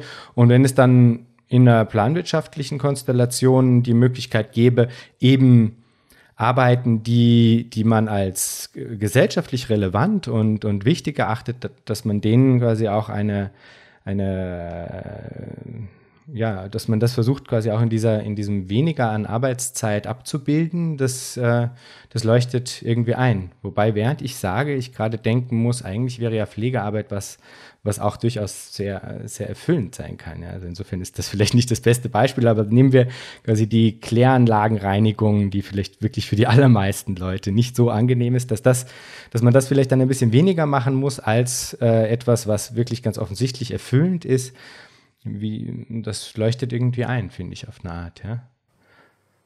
Ja, also äh, denke ich auch. Und das ist ein, das, das ist eben gerade eine so, so, solche Diskussion, die äh, auch äh, gesamtgesellschaftlich und demokratisch äh, geführt werden muss. Ja? Und äh, deswegen hab, lege ich mich da jetzt auch gar nicht so sehr auf eine Variante fest, sondern da, da muss halt drüber diskutiert werden. Ja? sagen wir, dass erkennen wir an, dass bestimmte Arbeiten äh, einfach unangenehmer sind und dementsprechend die Leute vielleicht äh, weniger in dem Bereich arbeiten müssen. Aber es gibt natürlich auch die Möglichkeit, einfach Arbeitsbedingungen zu verbessern. Ja? Also gerade in der Pflege, die du angesprochen hast, ist natürlich im Moment so, dass äh, die Leute unheimlich äh, schlechte Arbeitsbedingungen haben, dadurch, dass es viel zu wenig Personal gibt äh, und sie irgendwie ne, zwei, dann zwei Minuten irgendwie mit, mit einer einer Patientin oder einem Patienten haben und äh, total gehetzt und gestresst sind die ganze Zeit. Das kann man natürlich ändern. Und was die Bezahlung angeht, gut, wenn, wenn Pflegekräfte irgendwie ein durchschnittliches Einkommen hätten, ich glaube, das wäre schon, äh, also wenn wir dabei auch berücksichtigen, was, was irgendwie die Superreichen irgendwie verdienen durch ihre äh, Aktieneinkünfte und so weiter. Also wenn wir da den äh, erzeugten Wohlstand irgendwie gleicher verteilen würden, dann würden natürlich Pflegekräfte allein dadurch schon viel besser gestellt sein. Mhm. Und das Ganze geht jetzt aber auch davon aus, dass Arbeiterinnen und Arbeiter, obwohl sie einen garantierten Lohn kriegen, ja, und etwaig sogar in, einem, in einer bestimmten Ausformung deines Systems vielleicht sogar einen gleichen Lohn wie alle anderen, ja, dass sie trotzdem ein intrinsisches Interesse daran haben, produktiv ihre Arbeit zu verrichten, oder? Also das ist nämlich jetzt explizit keine Kritik, die von mir, ja, weil ich würde eh denken, dass äh, wenn, wenn die gesellschaftlichen Umstände stimmen, wir alle sehr wohl ein ganz aufrichtiges Interesse daran haben, tätig zu sein. Aber es ist ein klassisches Argument von Skeptikern, sage ich mal, dass sie dann so tun, als ob, wenn man irgendwie keine existenzielle Not verspüren würde, dann wäre man eigentlich nur ein faules Arschloch. So wird es ja dann eigentlich gerne dargestellt, um es ein bisschen polemisch zu sagen. Aber in, in der Art und Weise, in der Konzeption, wie du es vorschlägst, geht man davon aus, die Leute kriegen ihren Lohn und äh, bemessen ihre Arbeit, also arbeiten trotzdem quasi angemessen in ihrer Arbeitszeit tatsächlich an dem, was sie auch verrichten sollen, obwohl es bis zu einem gewissen Grad den gesellschaftlichen Zwang in Anführungsstrichen gibt, dass jeder arbeiten soll in einem bestimmten Umfang. Ja, genau. Also man muss natürlich bestimmte, ähm, bestimmte Vorgaben schaffen dafür, was jetzt äh, irgendwie äh, gemacht wird, gemacht werden sollte in einer bestimmten Arbeitszeit und so weiter. Das ist für mich auch einfach eine Frage der Fairness. Ja? Wir haben bestimmte Arbeitslast, die gemacht werden muss.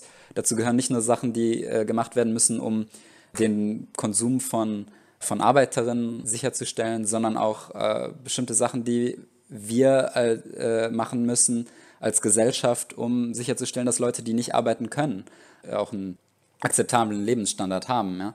Das heißt, alte, kranke und äh, junge Leute, äh, Leute mit Behinderung und so weiter, die eben nicht aufgrund dessen nicht arbeiten können.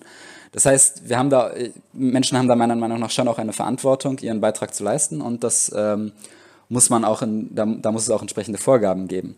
Aber äh, das heißt natürlich nicht, dass wir diesen bescheuerten äh, Leistungsdruck des Kapitalismus haben, wo irgendwie äh, immer mehr aus den Leuten irgendwie rausgeholt äh, werden soll, um einfach den, den Profit zu steigern. Ich denke, da kann man äh, sinnvoller mit umgehen. Zum einen würde ich halt sagen, jeder Mensch äh, sollte irgendwie garantiert einen Job und ein Einkommen haben, sodass man irgendwie nicht Angst haben muss, äh, auf der Straße zu landen.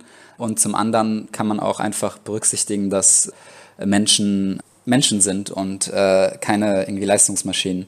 Und in einer, ich denke, in einer demokratisch äh, geplanten Wirtschaft haben die Menschen ja auch ein Interesse daran, dass sie nicht die ganze Zeit irgendwie weiter äh, sich kaputt arbeiten, sondern dass sie dann entsprechend sagen können, gut, wir reduzieren jetzt irgendwie das, was geleistet werden muss pro Stunde oder wir reduzieren den Arbeitstag, sodass halt nicht mehr so lange gearbeitet werden muss und so weiter.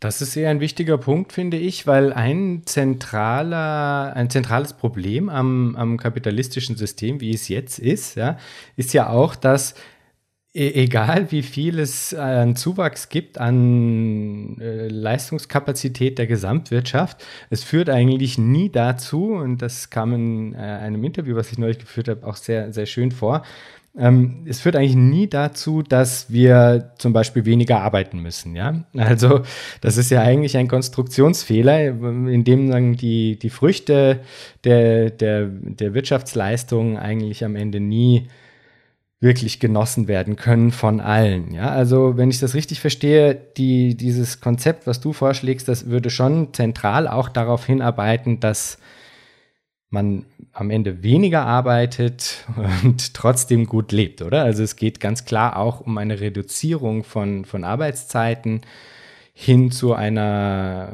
tendenziell Post-Work Society. Genau, also die Grundidee geht auf Marx und Engels zurück. Engels hat das mal ganz gut formuliert. Der Wirtschaftsplan muss letztendlich entschieden werden durch eine Abwägung über den Nutzen von verschiedenen Gütern, die hergestellt werden können und den notwendigen Arbeitsaufwand. Das heißt, bei äh, jeder Entscheidung darüber, ja, sollen wir jetzt etwas produzieren, muss auch immer berücksichtigt werden, was ist der notwendige Arbeitsaufwand.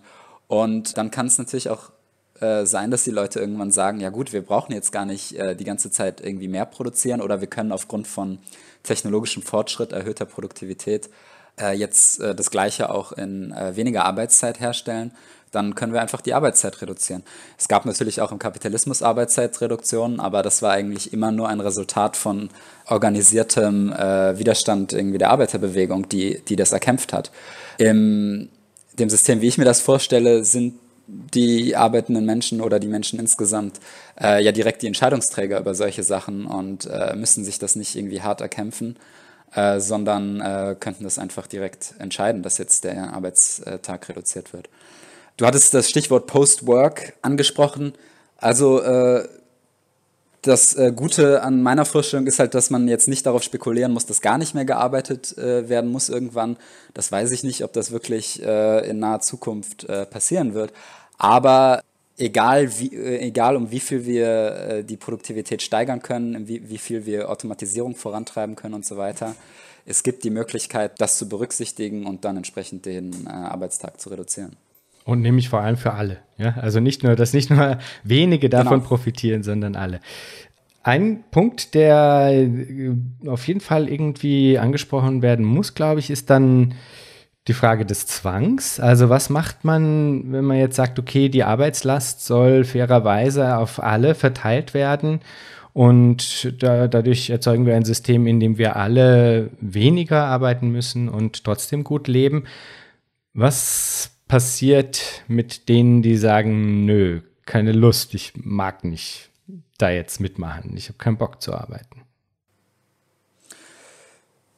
Ja gut, das ist auch wieder so eine Entscheidung, die natürlich irgendwie demokratisch diskutiert werden äh, muss. Aber ich habe es vorhin schon gesagt, grundsätzlich bin ich halt der Meinung, dass solange Arbeit notwendig ist, um irgendwie Konsumgüter, auf die wir angewiesen sind und so weiter herzustellen, dass Leute auch eine Verantwortung haben, äh, für, Leu für Leute mit einzustehen, die es eben nicht können aufgrund von Krankheit, von äh, Alter und so weiter. Das heißt, wir haben als Gesellschaft, und dazu gehört natürlich irgendwie jedes Individuum, eine Verantwortung gegenüber diesen Menschen. Und deswegen denke ich, dass, dass schon Leute eine Verantwortung haben, wie man das jetzt irgendwie durchsetzt, ist dann nochmal eine andere Frage, die eben demokratisch diskutiert werden sollte. Aber äh, ich denke schon, dass die Leute eben diese Verantwortung haben, äh, so viel zumindest zur Arbeitsmenge beizutragen, wie notwendig ist, um eben schwache Leute, also ähm, kranke Leute, alte Leute und so weiter, denen einen akzeptablen Lebensstandard zu garantieren. Ja, darüber hinaus kann natürlich jeder selber entscheiden, ob er äh, jetzt eher jemand ist, der äh, Wert auf äh, materiellen Konsum setzt und auch bereit ist, dafür irgendwie mehr zu arbeiten, oder ob man sagt, ja gut, ich brauche eigentlich nicht so viel und äh, ich arbeite dann vielleicht nur ein paar Stunden äh, äh, die Woche oder so und was ich damit dann an materiellen Konsumgütern komme, das reicht mir völlig aus. Ja, ja, okay, das war jetzt, das war fast schon so ein politikermäßiges Ausweichen der Frage, aber ich verstehe natürlich, es am Ende muss die Frage, wie damit umgegangen wird, dann eben auf demokratischen Wege entschieden wird. Aber ich muss sagen, es deutet sich ein bisschen an, dass das natürlich ein, ein also auf jeden Fall, ein, sagen wir mal, ein interessanter Punkt werden wird, wie dort dann mit der Frage des Zwangs, ja, wie mit dem umgegangen wird, ja. Weil idealerweise natürlich auch staatliche Gewalt, in welcher Form auch immer, äh, ja, verhindert werden sollte, ja. Also ja klar, also ich, ich stelle mir das ich stelle mir das halt wie eine Art äh, Steuer vor, die auch in unserer Gesellschaft irgendwie jeder zahlen muss und äh, die Idee hinter Steuern ist ja aus einer bestimmten Perspektive, dass damit äh, gesamtgesellschaftliche Ausgaben, also staatliche Ausgaben bezahlt werden und dazu gehören dann halt eben auch Sachen wie äh, Versorgung von von Kindern, ne? also zum Beispiel Schulen und so weiter, Kindergärten Dazu gehören äh, Versorgung von Alten und, und Kranken. Jetzt kann man, also ich habe jetzt kein konkretes Konzept dazu, wie äh, Steuern enforciert werden sollen. Mhm. Deswegen, also deswegen bin ich einfach dieser Frage ausgewichen. Äh, das ist etwas, womit ich mich nicht beschäftigt habe. Wie, wie Steuern äh, jetzt enforciert werden, wie man sie vielleicht äh, enforcieren könnte. Aber, und das habe ich ja schon klar gesagt, äh, meiner Meinung nach gibt es da eine gewisse Verantwortung und ähm, das heißt, Leute sollten schon ihren Beitrag zum äh, gesamtgesellschaftlichen notwendigen Ausgaben für nicht, nicht nur, ich hatte jetzt immer erwähnt, irgendwie alte, Kranke und so weiter, sondern auch für äh, gesamt, gesamtgesellschaftliche Aufgaben für Sachen wie äh, öffentliche Infrastruktur, die allen zugänglich ist. Ja? Das Gesundheitssystem, das Bildungssystem, der äh, öffentliche Nahverkehr und so weiter, was meiner Meinung nach allen zugänglich sein sollte. Auch das äh, sind alles Sachen, die wir meiner Meinung nach haben sollten und die aber gewisse Ressourcen und Arbeitsaufwand mit sich bringen. Und da sollte das natürlich schon so verteilt sein, dass jeder da, der, der es kann, seinen Beitrag dazu leistet. Mhm. Aber wie gesagt, wie solche Steuern letztendlich interessiert werden, das ist etwas, damit habe ich mich einfach nicht auseinandergesetzt und da kann ich einfach nichts zu sagen. Ja, verstehe. Das äh, klingt aber auch so, als ob für dich eigentlich immer ganz klar auf jeden Fall auch der Staat als eine zentrale Steuerungsinstanz erhalten bleiben würde, oder?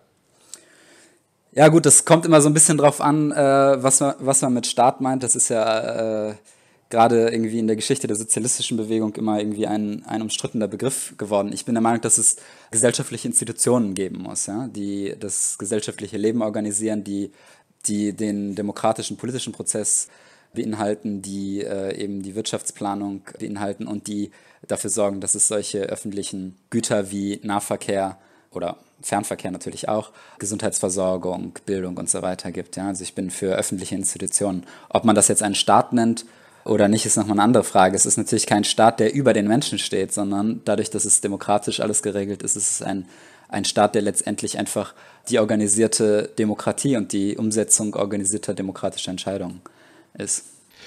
Wie kommen wir dahin? Wie kommen wir von einer kapitalistischen Marktwirtschaft oder eigentlich könnte man sagen, vielleicht sogar schon einem Finanzfeudalismus, in dem wir heutzutage leben, wie kommen wir von da aus in eine sozialistische Planwirtschaft? Ja gut, da gibt es natürlich zum einen die politische Frage. Also politisch bin ich der Meinung, dass so ein Wandel nur passieren kann, wenn sich irgendwie eine Massenbewegung von Menschen dafür einsetzt. Und äh, Ansätze davon gibt es natürlich immer wieder mal und auch im Moment gibt es zumindest Menschen, die sich gegen bestimmte irgendwie äh, Auswüchse des Kapitalismus irgendwie äh, einsetzen. Da hoffe ich natürlich, dass sich das irgendwie weiterentwickelt und es zum einen diese Mas Massenbewegung gibt und zum anderen natürlich auch politische Organisationen wie, äh, wie die ADH, der ich selber anhänge, die versuchen auch äh, durch feste organisierte Strukturen zu einem solchen gesellschaftlichen Wandel beizutragen. Auf, sage ich jetzt mal, der Policy-Ebene, also auf dem, was an konkreten Maßnahmen jetzt äh, für einen Übergang gemacht werden müsste, ist dann natürlich zum einen irgendwie die Überführung von äh, Produktionsmitteln in die öffentliche Hand, was ganz entscheidend ist. Das muss auch gar nicht durch äh, irgendwie klassische Verstaatlichung sein. Bernie Sanders hat zum Beispiel jetzt einen ganz interessanten Vorschlag, äh, wonach die, äh, die Regierung in den USA einfach anf anfangen wird, selber CO2-neutral Strom zu produzieren. Ja? Das heißt, es geht da gar nicht um äh, die Verstaatlichung der bisherigen Energieproduktion, weil die soll ja eh abgeschafft werden, äh, also durch äh, Öl und Kohle und so weiter, sondern der Staat fängt einfach selber an, klimaneutrale äh, Energie herzustellen. Außerdem sehe ich eine ganz spannende Chance, was auch in den USA bei Leuten wie Bernie Sanders oder Alexandria Ocasio-Cortez im Moment eine hohe Beliebtheit hat, ist die äh, Modern Monetary Theory, die letztendlich wieder das Konzept von Functional Finance in den Mittelpunkt gestellt hat. Die Idee hinter Functional Finance ist, dass die öffentliche Haushaltsplanung nicht abhängig gemacht wird davon, dass äh, irgendwie das Haushaltsbudget äh, solide balanciert sein sollte, sondern von den realen Auswirkungen dieser Haushaltspolitik. Die Erkenntnis, die dahinter steckt, ist einfach, dass Staaten nicht wie ein äh, Privathaushalt darauf angewiesen sind, wie viel Geld sie zur Verfügung haben, sondern ein Staat wie die USA schafft selber sein Geld. Das heißt, Geld ist nicht wirklich der limitierende Faktor. Der limitierende Faktor sind die realen Ressourcen in der Gesellschaft. Der Staat kann nicht mehr Lehrer einstellen, wenn es keine qualifizierten Lehrer in der Gesellschaft gibt. Der Staat kann nicht irgendwie mehr Infrastruktur bauen, wenn äh, der notwendige Stahl und so weiter dafür nicht vorhanden ist. Und jede Entscheidung, die der äh, Staat macht, solche Projekte in Angriff zu nehmen, führt natürlich dazu, dass diese Ressourcen auch nicht mehr äh, unbedingt in der Privatwirtschaft vorhanden sind. Das führt dazu, dass sich wirklich, wie ich das am Anfang unseres Gesprächs auch schon erläutert hatte, die physischen Ressourcen angeguckt werden müssen und auf Grundlage dieser physischen Ressourcen geplant werden muss. Und das sehe ich eigentlich als einen äh, ganz passenden Übergang. Das heißt, anstatt dass sich bei der Haushaltsplanung jetzt irgendwie Geldbeträge angeguckt werden, würden sich dann erstmal äh, physische Ressourcen angeguckt werden. Das heißt nicht, dass die, dass die Wirtschaft dann schon irgendwie eine gesamtsozialistische Wirtschaft deswegen ist. Es würde nach wie vor eventuell private Unternehmen und so weiter geben. Aber der Staat würde anfangen, eben anhand von physischen Ressourcen wie Arbeitskraft, Stahlproduktion und so weiter zu planen. Mhm, interessant.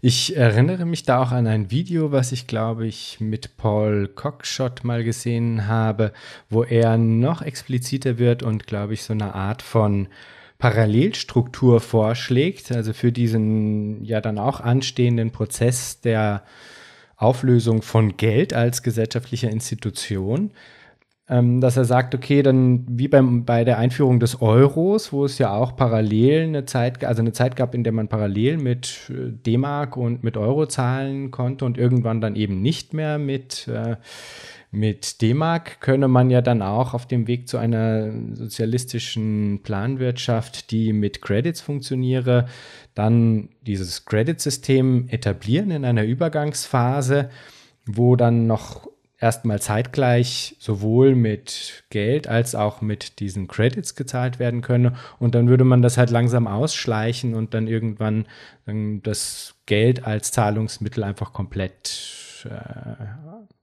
einfach austauschen.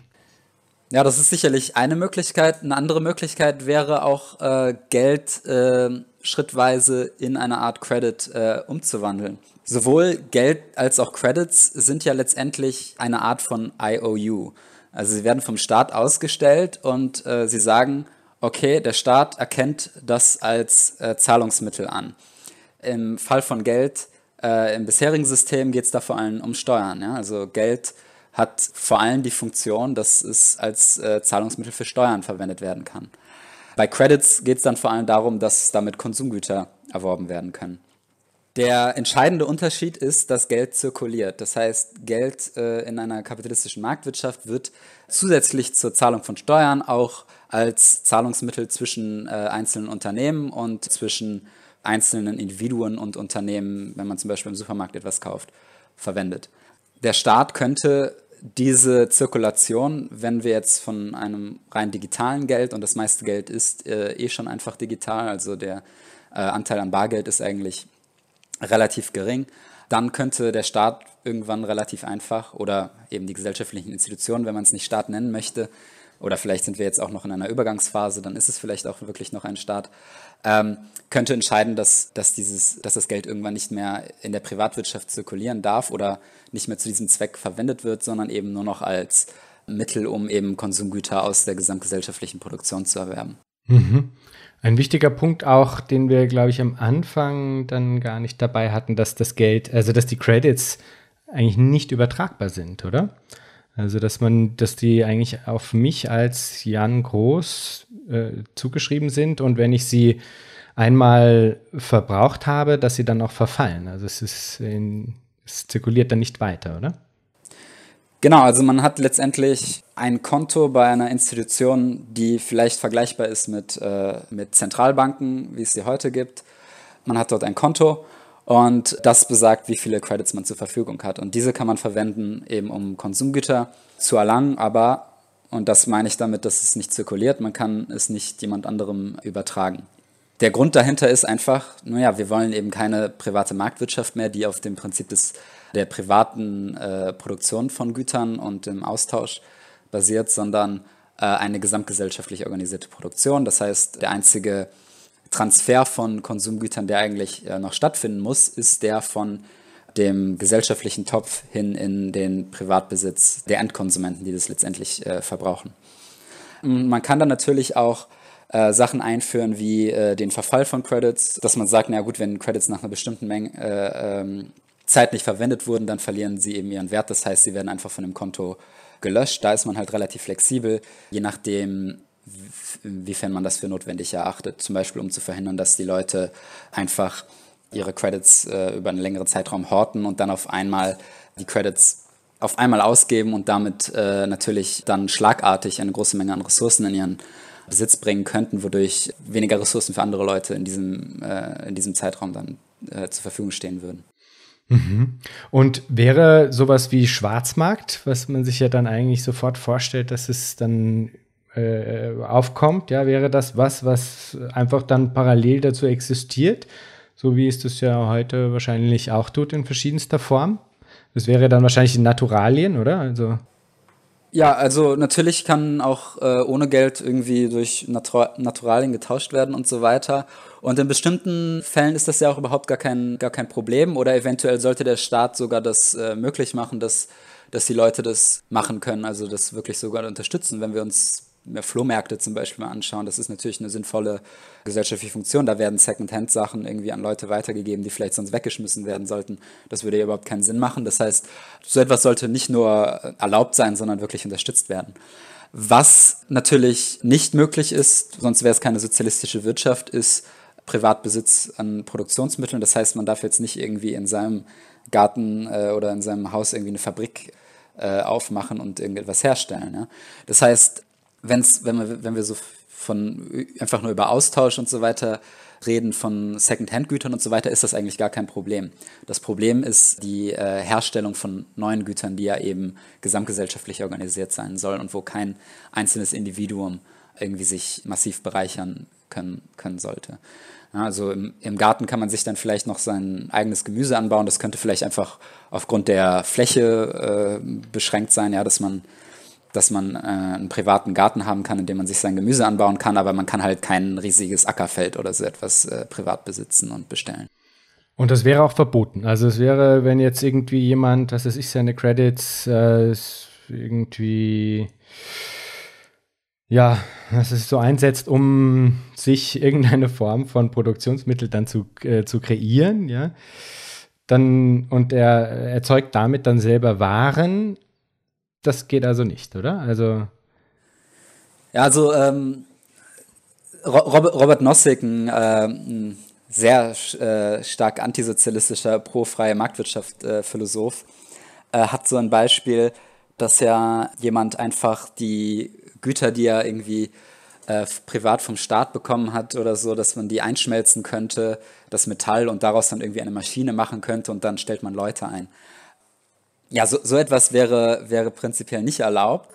Und das müsste einfach jedem klar sein, dass wenn man Konsumgüter erwirbt aus dem, äh, aus dem gesamtgesellschaftlichen Topf, dass man damit nur das Recht erwirbt, das privat zu konsumieren oder halt eventuell dann später Secondhand weiterzugeben oder so. Das, das könnte ja, wie gesagt, äh, möglich gemacht werden, aber dass man halt nicht die Möglichkeit hat, das irgendwie als Produktionsmittel zu verwenden. Aber es gäbe die Möglichkeit, sowas wie äh, Kooperativen zu gründen. Also dass man, weil es muss, es wäre irgendwie klug, in irgendeiner Form auch diese Form des Unternehmergeistes, wenn man so will, ja, auch wenn der oft zu Unrecht stilisiert wird und so weiter, lassen wir das mal außen vor. Also irgendwie wäre es ja klug, diesen einen Elan äh, auch zu nutzen, der existiert bei Menschen, zu sagen, okay, ich mag jetzt hier was auf die Beine stellen, ich mag hier jetzt eine Fabrik gründen oder, oder was auch immer, ja. Dafür gibt es dann schon Wege, das zu kanalisieren. Die sollen nur nicht darin münden, dass dann nur eine Person diese Produktionsmittel hat, oder? Also man darf dann zum Beispiel eine Kooperative, eine Worker-Owned Cooperative, die darf dann schon existieren?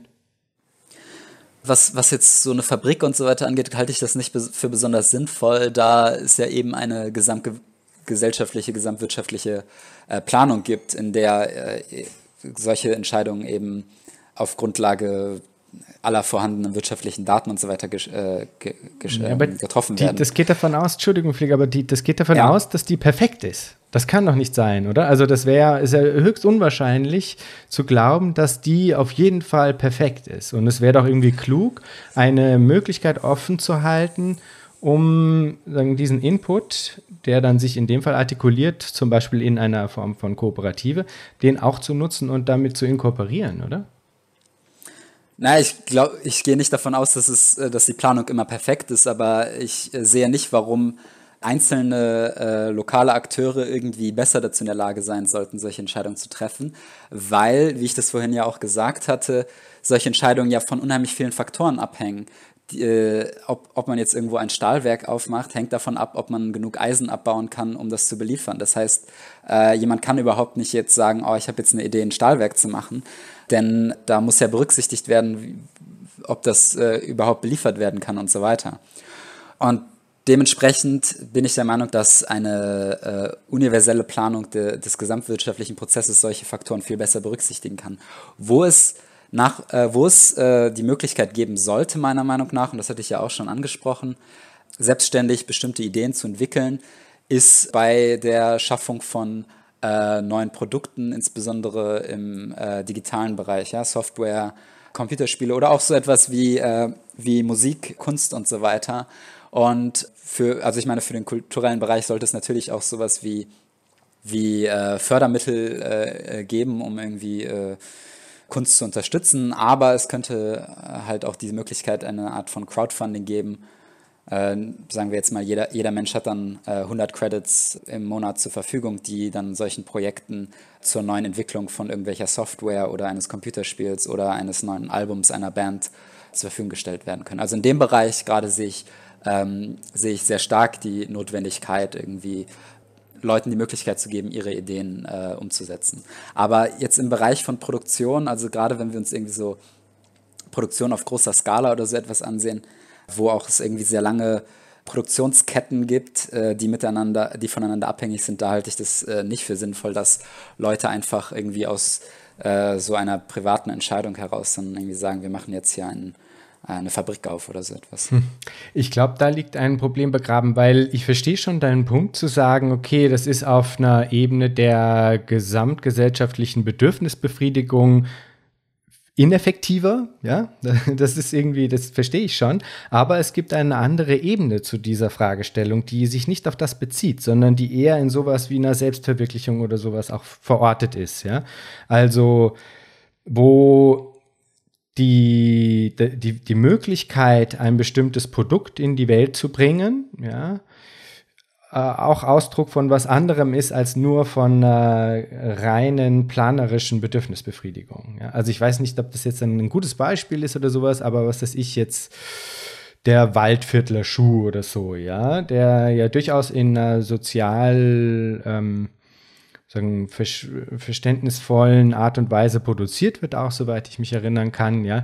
Ähm, das ist was, was vielleicht dann in der Ausformung nicht existieren könnte in einer Planwirtschaft, weil die eben primär nach einer bestimmten äh, Effizienzlogik oder sowas vorgeht und die Schwelle an artikuliertem Bedürfnis, was diese planerische Instanz, äh, Instanz erreicht, ist zu gering, als dass quasi äh, top-down entschieden würde, okay, aha, das machen wir jetzt.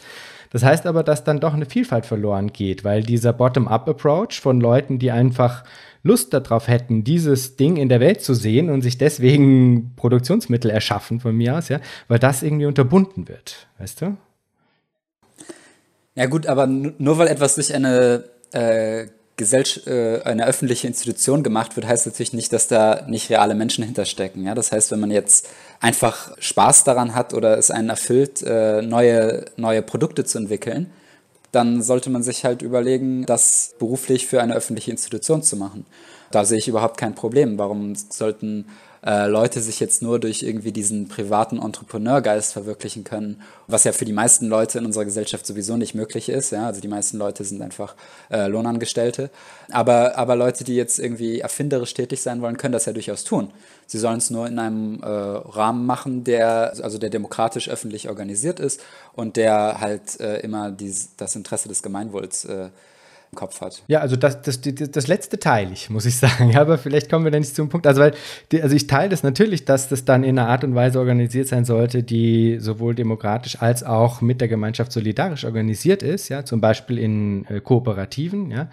Aber ähm, genau, also ich bin mir nicht sicher, ob da nicht, indem man das unterbindet, äh, nicht auf eine Art man sich einer zum einen eines bestimmten Inputs beraubt, der in einer größeren Institution vielleicht sich so nicht entfalten kann, ja, oder der irgendwie andersweitig verloren ging, ja, wenn man, wenn man dafür keine Möglichkeiten schafft.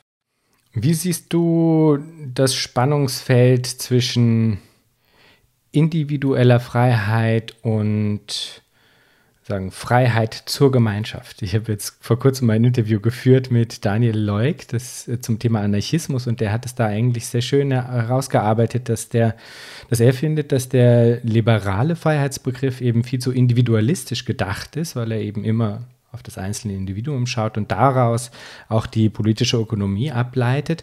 Und er würde plädieren für einen sozialen Freiheitsbegriff, der eben eigentlich Freiheit zu Gemeinschaft bedeutet, ja, dass also Gemeinschaftlichkeit äh, dadurch auch erst möglich gemacht wird.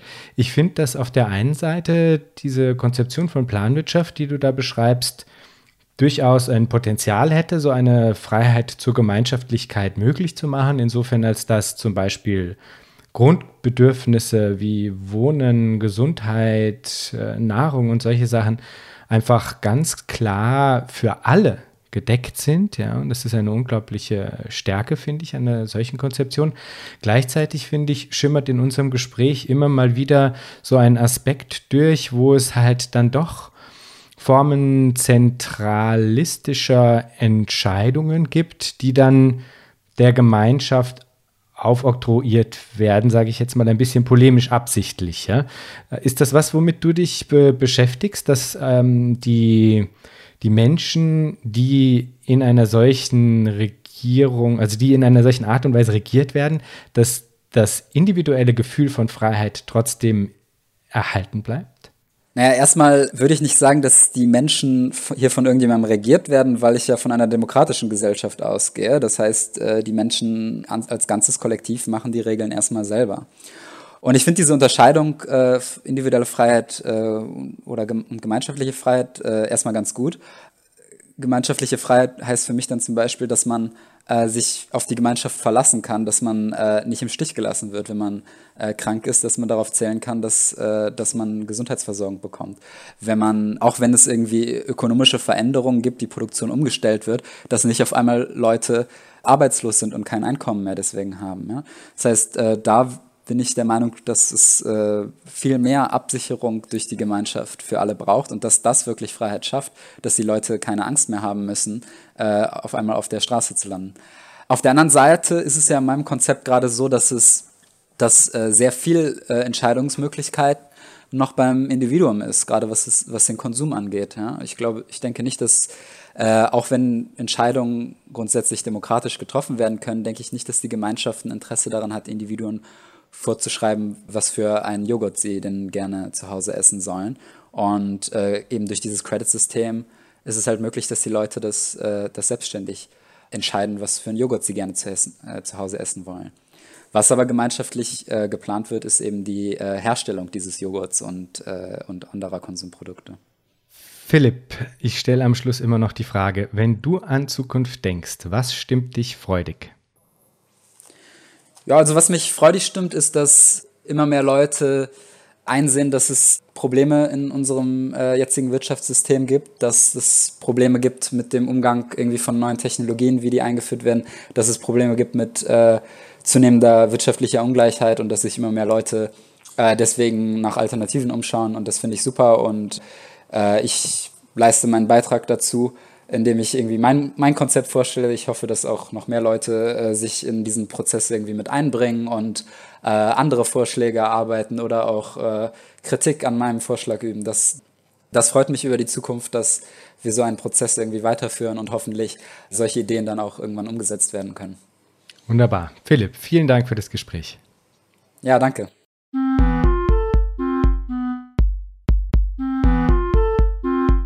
Das war Future Histories für heute. Vielen Dank fürs Zuhören. Shownotizen und vieles mehr findet ihr auf www.futurehistories.today. Diskutiert mit auf Twitter unter dem Hashtag Future Histories oder auf Reddit. Lasst mich wissen, was ihr zu dem Ganzen denkt und wie euch diese Folge hier gefallen hat. Unbedingt gut bewerten auf allen Podcast-Plattformen, die ihr nutzt. Für unsere Patreon-Unterstützerinnen und Unterstützer gibt es auf www.patreon.com-future histories vieles an Zusatzmaterial. Ich lese zum Beispiel jeden Monat einen Text ein, der zum jeweiligen Thema passt. Da könnt ihr also auch vorbeischauen. Bis zum nächsten Mal. Ich freue mich.